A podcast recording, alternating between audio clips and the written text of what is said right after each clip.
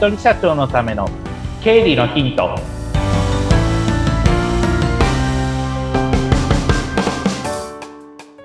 皆さんこんにちは。理財実践塾株式会社の池田孝之です。こんにちは。インタビュアーの水野紅子です。本日もよろしくお願いいたします。お願いします。もう9月に入ります。入りました。今年もあと4ヶ月？う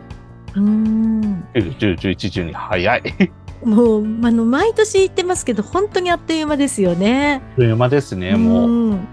もう後半戦ですもう完全に、はい。いよいよいろんなね、ことも始まってきますので、そうですね大変ですけど。ちょっとまあ今日の話じゃなく、うん次回以降に話しようかなと思うんですけど、インボイスが10月1日から始まるので、はい。インボイスの最終チェックっていうのはまた次回以降話したいなとは思うんですけれども、はい。ちそれもそこは意識しないといけないところになってきましたね。そうですね。あもう、次回もチェックしていただきたいんですが、今回はどんなお話ですか？はい。前回の話の続きで会社の、会社にした場合うん。の手続きっていうところで、会社作るまでで終わってたと思うんですよ、前回。はい。で、こっからは会社作った後の話に、うんまあ、ちゃんとや、やってねっていうことを、えーうんお伝えしたいと思います。はい。で、まず、会社作って終わりじゃなくて、作った後が、いろんなところに手続きをしなきゃいけないんですね。例えば税務署だったりとか、県の税、まあ、県税事務所って呼ばれるところとか、市税事務所と呼ばれるところとか、まあ、要は、税金関係でちゃんとうちはこういう会社を立ち上げましたっていう届け出を出さなければいけないってことなんですね。で、これはまあ、あの、個人とは若干ちょっとフォーマットが違うので、会社を作りましたよっていうのを、まず税務署に出さないといけない。でうん、この辺はもう、えっと、法、法人開業届みたいな感じで、あの、キーワードを打っていただくと、ネットで大体引っ張、データ引っ張ることができるので、で、会社のその、資本金だとか、本店の所在地だとか、会社名だとかっていうのをいろいろ書いていただいて、で、当本と、あと定款のコピーをつけていただいて、大体出すっていう感じになってます。それで、まあ、もちろん機械も出していただくので、機械出したら、えー、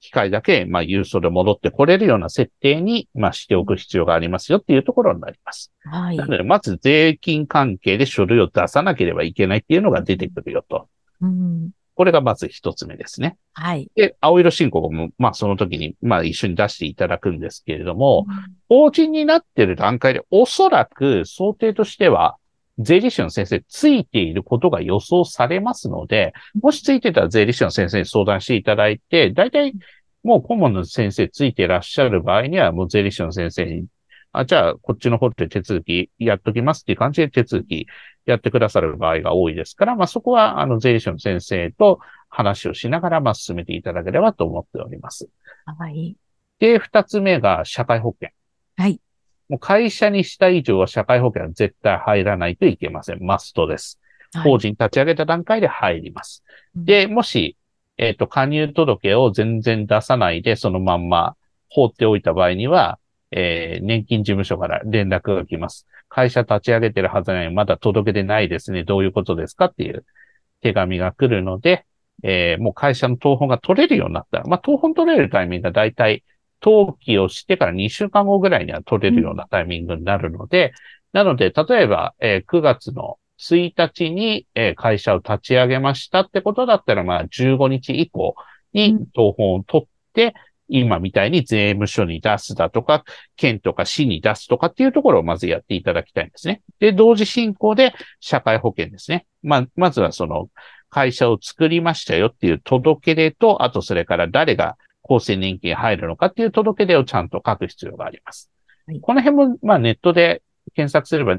あの、厚生労働省とか年金の、えー日本年金機構の、えっ、と、ホームページからその辺は全部書類ダウンロードできますので、それダウンロードしていただいて、ああ、こういう感じで書くのねとか、書き方の見本もありますから、はい。それで書いていただくっていうところが必要になってきます。はい。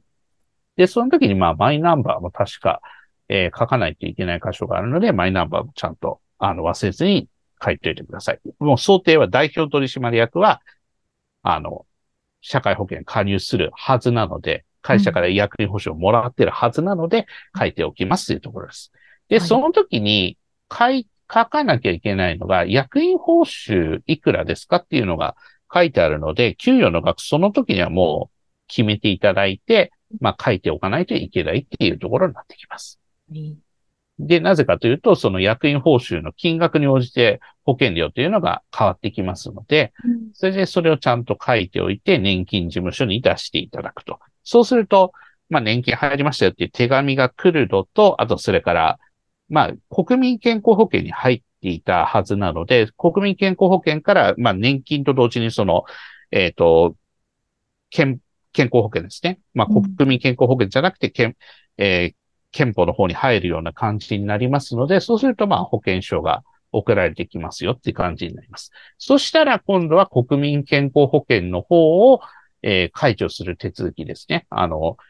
健康保険の方入りましたので、国民健康保険は、えっ、と、外れて、は、外れますっていう届け出をその、お住まいのその市区町村の役場にうん出していただくという手続きがあります。社会保険関係もやんなきゃいけないよっていうのがうん皆さんの中でインプットされましたね。で、はい。三つ目。今度は会社の銀行口座を作らないといけない。うんっていうところがあります。で、えっと、まあ、会社作ってから、まあ、しばらくしてから当本とかも取れるようになってくるので、当本と定款のコピーを持って、まあ、銀行口座作りに行くんですけれども、まあ、どこでもいいんですけれども、まあ、一番やりやすいのは、個人事業主の時から使ってる銀行さんが一番、まあ、あの、買って知ったるっていうところがあるから作りやすいと思うんですが、まあ、あの、法人で口座作った方は経験されてると思うんですけれども、えー口座、普通にまあ銀行口座作りますだったら、今でもまあすぐに作ってくださると思うんですけれども、法人の場合は審査があります。おなので、すぐには作れません。大体まあんですね、1週間から2週間ぐらいかかりますので、まあデータですね。あの、会社の当本だとか、定款だとか、出し、まあ定款のコピーですね。定款のコピー出していただいて、かつ、まあ皆さんのその本人確認のわかる書類も出していただいて、それで銀行の方で審査していただいて OK ですってなったら、初めて手続きができるという感じです。それでその時に、まあ、キャッシュカードとか当然持つと思うんですけど、ネットバンキングもやるかどうかっていうところを、まあ確認していただくっていう、そんな感じの流れになります。なので、意外とこのステップですね。あの、短い時間で一気にやらないといけないので、届け出のその期限っていうのも定められていますから、もう会社の当本取ったら終わりじゃなくて、当本取ったらもうスタートだよって感じで、税務署、社会保険、銀行っていう感じで、えー手続きっていうのはやっていただいた方がスムーズかなと思います。もうチェックリスト作っていかないといろいろ抜けちゃいそうですね。そうですね。チェックリストを作っていただく方がいいかなと思いますので、うん私はもう大枠で枠3つ、税金関係、社会保険関係、銀行関係みたいな、そんな感じで。私の場合は作っていってます。うん。で、もちろんこれは同時進行でやっちゃっていいので、で、はい。手続きについてはちゃんと書類が整って、書くべきところ書いて書類、あの、添付書類もちゃんと整っていれば、もうそれで OK っていう感じにはなりますので、そこはちゃんと出していただいて、それで会社の方もちゃんと、えー銀行口座を作るっていうところが出てくるんですが、銀行口座、多分2週間ぐらいかかるので、私も会社にしたときに、しばらくはどうしても個人事業主の口座を使わざるを得なかったので、それを使ってたんですけれども、はい。まあ、法人の口座ができたら、すぐにまあ、いろんな取引先にお知らせしないといけないわけですね。同時進行で会社作りましたよっていうことと、で、今後、あの、請求書とかも、まあ、フォーマット変わって、その、会社の口座に振り込んでくださいねっていうことを必ずお伝えしないといけなくなります。そうすると、今まで個人事業主でやってたけれども、法人口座になってるわけだから、今後は入金法人のこの口座に一本化してね、よろしくというところを必ずお知らせしておかないといけないっていうところの流れになりますので、そういったお知らせも忘れないように、えーお願いできればと思います。本当やることいっぱいありますね。はい。だから立ち上げて、あの、会社作ってからが本番っていうのは、一番の理由はそれです。やること多いよっていうところがありますので、うんそういったところは、まあ、あの、もちろん税金関係は税理士の先生ですし、社会保険関係は、えっ、と、社会保険労務士の先生ですし、っていうところになりますけれども、うん。まあ、トータルでそういった道案内とかだったら、まあ、こちらの弊社に、まあ、相談していただいて、で、こういう感じだよ、こういう感じだよ、みたいな道案内とかできますので、はい。